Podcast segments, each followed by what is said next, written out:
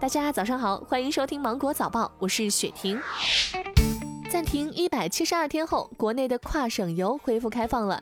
日前，文旅厅发布通知指出，恢复跨省区市团队旅游，旅游景区要继续贯彻落实限量预约、错峰的要求。接待游客量由不得超过最大承载量的百分之三十调整到百分之五十，在严格落实各项防控措施的前提下，采取预约、限流等方式开放旅游景区室内场所。中高风险地区不得开展团队旅游以及机票加酒店业务，出入境旅游业务暂不恢复。爱打乒乓球的你，有没有想过和机器人对战是什么样的感觉呢？经过六年的实验，世界上首台人工智能机器人发球机近日在位于上海的中国乒乓球学院研制成功。该机器人有两条机械臂，可以将教练的训练计划输入程序并执行训练。有了它，就可以解放教练员的双手了。马上要到吃葡萄的季节了，葡萄虽然好吃，但是却并不好洗。你可能用水冲了很久，葡萄皮上依然沾着肉眼可见的脏东西。从营养和安全的角度分析，最安全的做法是先用流水成串冲洗后，再用剪刀将其剪成方便清洗的小串儿。如果不嫌麻烦，可以剪成单粒，注意不要刺伤果肉。然后将其浸泡十分钟左右。这个过程中可以加少量的面粉，以吸附葡萄表面的农药和一些灰尘等脏东西。最后再用清水冲洗干净即可。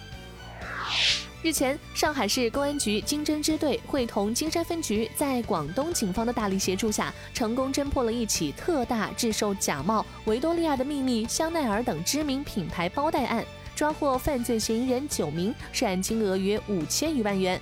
涉案犯罪嫌疑人目前已经被警方依法采取刑事强制措施。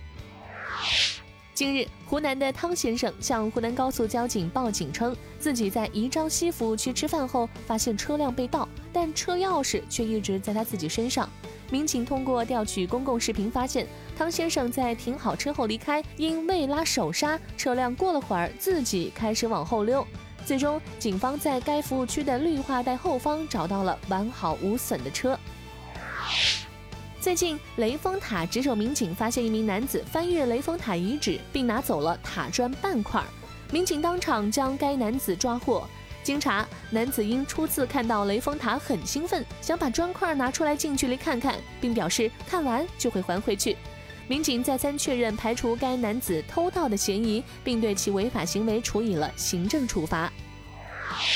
近日，深圳宝安一名女子把车靠边停后，在车内开着空调睡觉，仅仅半小时就不幸身亡。医生怀疑是一氧化碳中毒。据了解，车辆停止行驶后，发动机进入怠速空转状态，如果燃油燃烧不充分，产生的一氧化碳就会通过空调系统进入车内。